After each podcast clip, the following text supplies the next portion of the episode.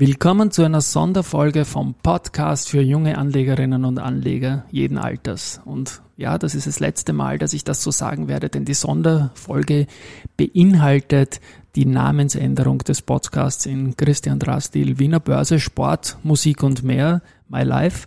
Aber Market und Me, das wird immer das Motto bleiben, zumindest zu 90 Prozent. Hey, here's Market and Me, casting for equity.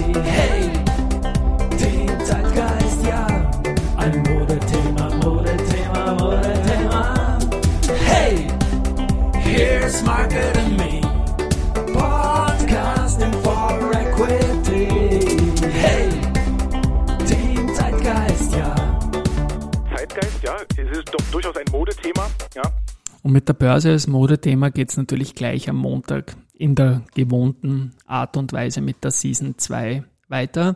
Ich habe das umbenannt, weil das Original Börse Inputs für junge Anlegerinnen und Anleger jeden Alters mit einem hohen edukativen Anspruch einfach äh, mittlerweile ein Thema Verfehlung geworden ist. Also es ist nicht so, dass ich da jetzt da erkläre, wie man das macht.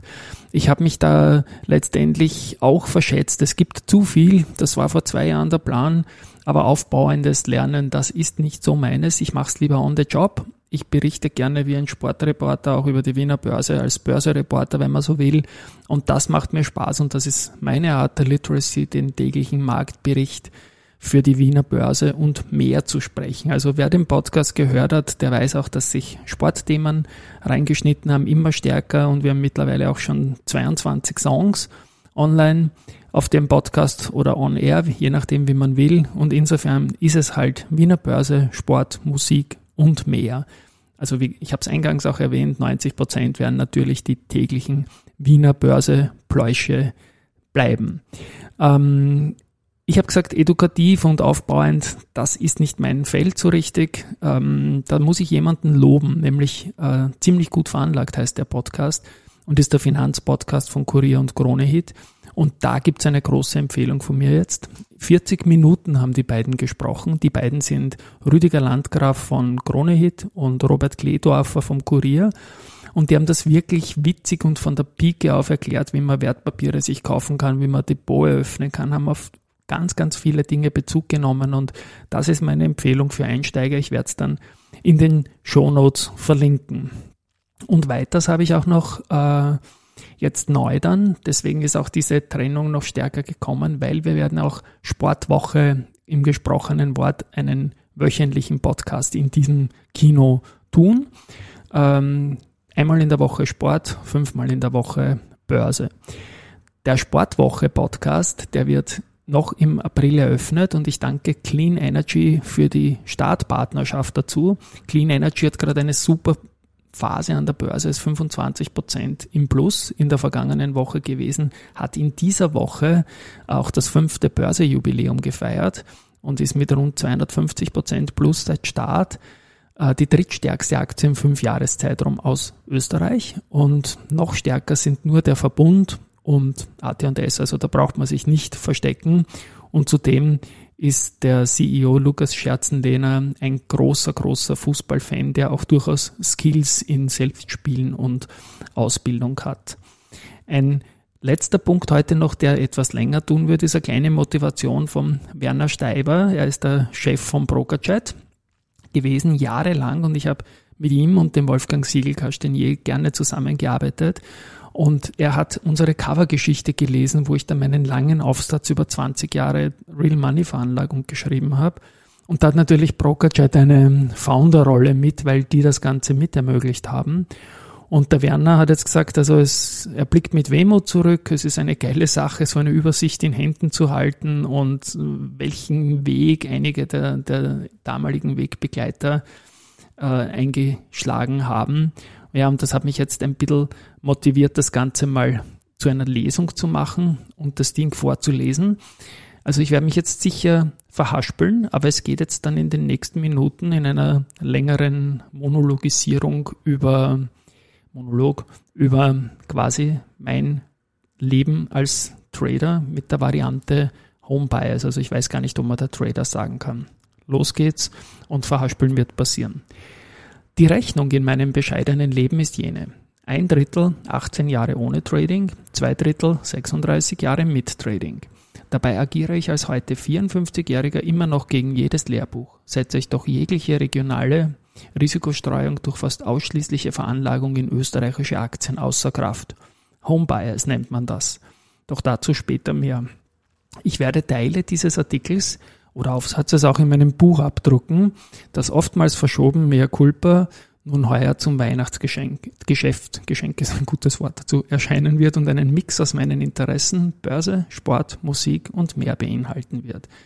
Dies je nach Coming-of-Age-Phase in adaptierter Reihenfolge natürlich.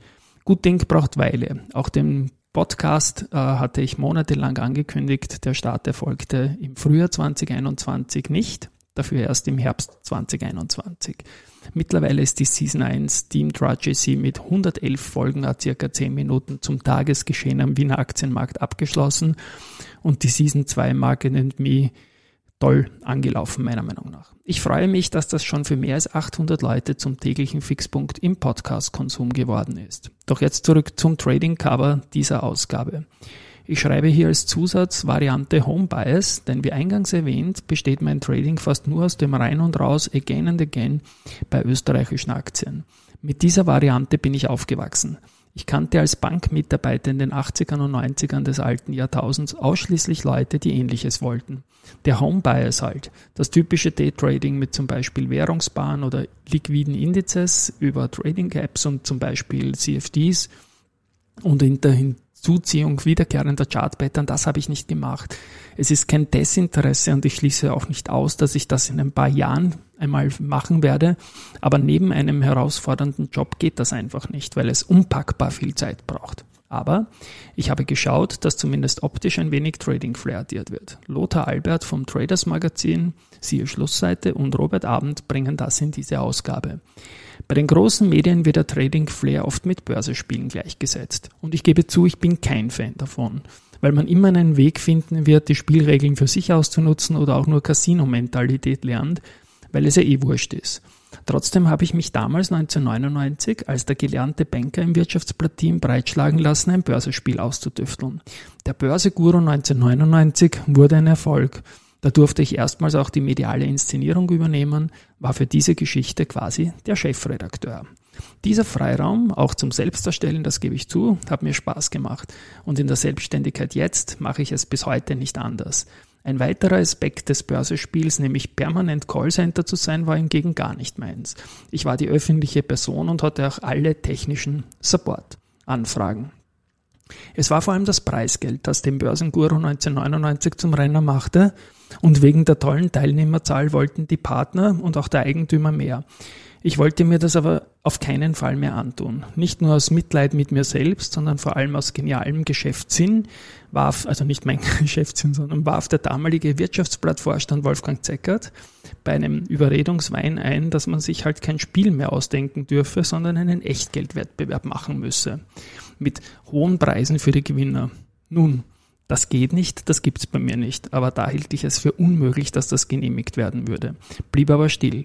Wenige Tage später hatten wir einen Termin in Linz beim damaligen Raiffeisen-Landesbank Oberösterreich-Chef Ludwig Scharinger, der seine Tochter Bankdirektor depuschen wollte.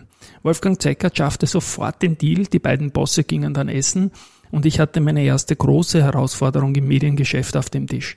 Nach Terminen mit den Bankern aus Oberösterreich, den Programmierern von Wyline und auch der FMA wurde mein Konzept mit positivem Bescheid verabschiedet. Ich hätte es mit der Erfahrung eines gelernten Bankers, wie erwähnt, nie erwartet, dass das mit dem Echtgeld durchgeht. Letztendlich funktionierte es und die damals 25-jährige Jutta Meyer aus Oberösterreich holte beim Börsestar 2000 den Siegerscheck über eine Million Schilling. Arg waren die Umsätze. Wir brachten mit dem Börsestar ein Handelsvolumen von einer Milliarde Schilling an die Wiener Börse. Das entspricht in etwa einem aktuellen Monatshandelsvolumen der Unica oder Vienna Insurance Group. Im Jahr 2002 gründete ich dann für die Wirtschaftsblattgruppe einen Börsenbrief, den Börseexpress. Dieser war für die Zeitung damals der indirekte Einstieg in den Bait-Content-Bereich, wie Zeigert im April 20, äh, 2002 in einer OTS-Meldung aussandte. Paid Content ist für das Wirtschaftsblatt in nächster Zeit zwar kein Thema. Wir starten aber mit dem Börseexpress eine tagesaktuelle Börsenzeitung, die als PDF-Datei via E-Mail täglich zwischen 12 und 13 Uhr verschickt wird. Der Börseexpress wird durchgängig vierfärbig im Format A4 und anfangs mit einem Umfang von 8 bis 9 Seiten erscheinen. Eingewiesen werden vorerst die rund 25.000 Newsletter-Abonnenten des Wirtschaftsblatts. Für Print-Abonnenten, Verzeihung, wird der Börseexpress 100 Euro, sonst 150 Euro äh, kosten. Innerhalb weniger Tage stampften mein heutiger Börse Social Network Co. Josef Gladek und ich äh, das Ding aus dem Boden. Das erste, was ich machte, als ich, jetzt finde ich kurz die Zeile nicht, ähm, ich holte Andreas Wölfel von der Wiener Börse und mit ihm haben wir das redaktionelle Konzept gefinisht und wir waren uns sicher, wir waren uns einig. Es musste auch hier Echtgeld sein, doch das musste erst aufgetrieben. Längst war ich in der Zwischenzeit vom Wirtschaftsblatt Print zur neuen Wirtschaftsblatt Online AG gewechselt und dort nach dem Wechsel vom Redakteur zum Geschäftsführer bald auch für das Geldaufstellen zuständig. Und so war auch das Auftreiben für den Börseexpress mein Job. Die erste Group startete damals Brokerchat und Brokerchat stiftete die 10.000 Euro Startkapital.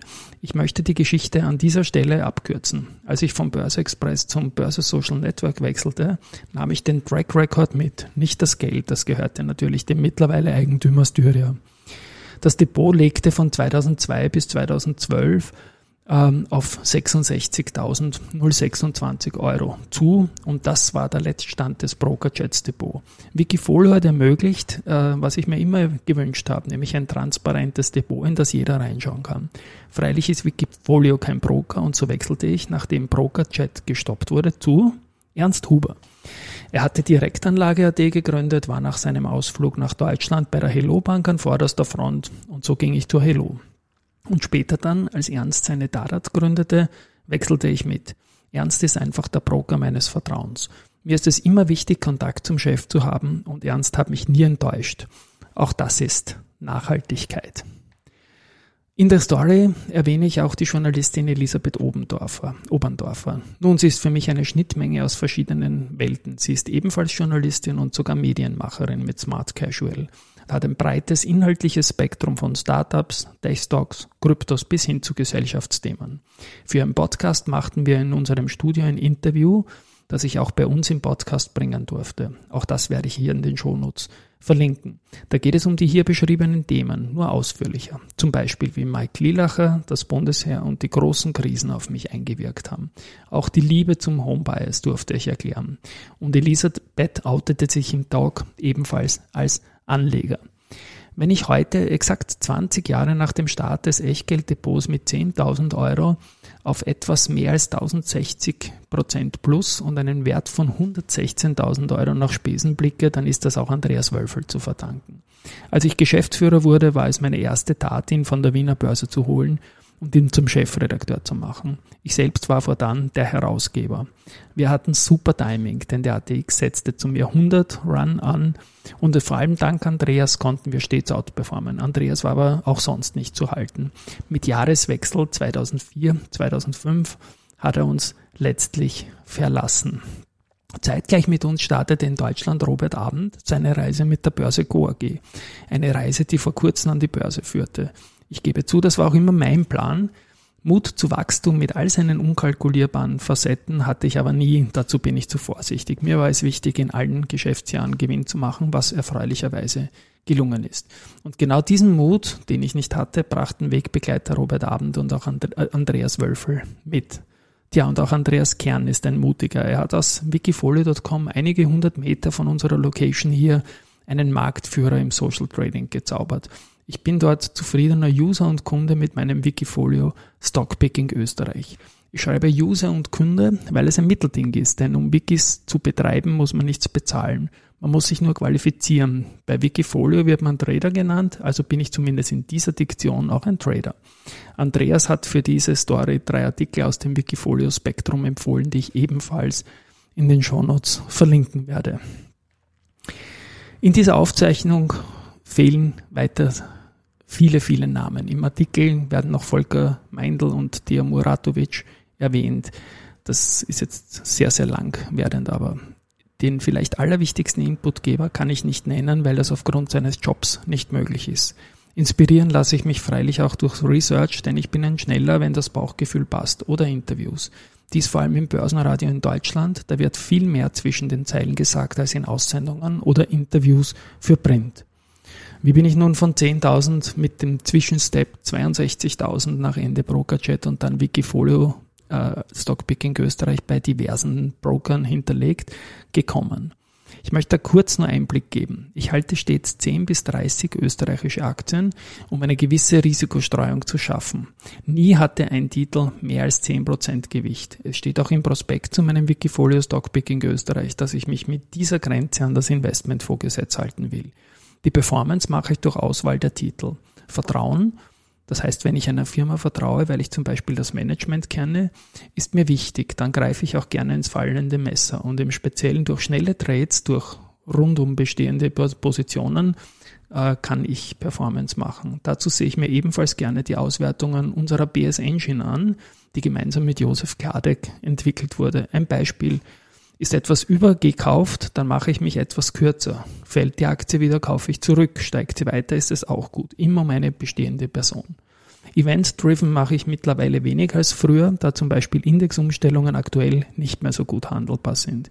Ich verteidige letztendlich meinen Home Bias nicht nur, weil er Performance gebracht hat, sondern weil ich sämtliche Depotkandidaten schon ewig kenne und ein Gefühl dafür habe, habe. Vorteil ist, dass man dann news-driven sehr rasch agieren kann, weil man zum Beispiel nicht recherchieren muss, was das Unternehmen überhaupt macht. Meine, habe ich so in den vergangenen 20 Jahren mehr als 3000 öffentlich geoutete Positionen eröffnet und wieder geclosed. Ich weiß, dass viele Anleger in Österreich einen ähnlichen Ansatz verfolgen. Ich weiß aber auch, zum Schluss nochmal husten, dass wir eine aussterbende Spezies sind und es gibt immer mehr Leute, die sagen, es ist nicht möglich, irgendwie Alpha zu machen. Ja, vielleicht hatten wir auch Glück über 20 Jahre, es wird sicher dabei gewesen sein. Letztendlich ist es aber so, dass die Sache vor allem eines macht, Spaß und es bildet auch weiter, was die Wirtschaft, die Welt und überhaupt betrifft. Und ich wünsche mir, dass viel mehr Leute zu Aktionären werden und ein bisschen träumen wird man dürfen. Viel Spaß in diesem neuen Podcast und ciao. Morgen Montag geht's weiter. go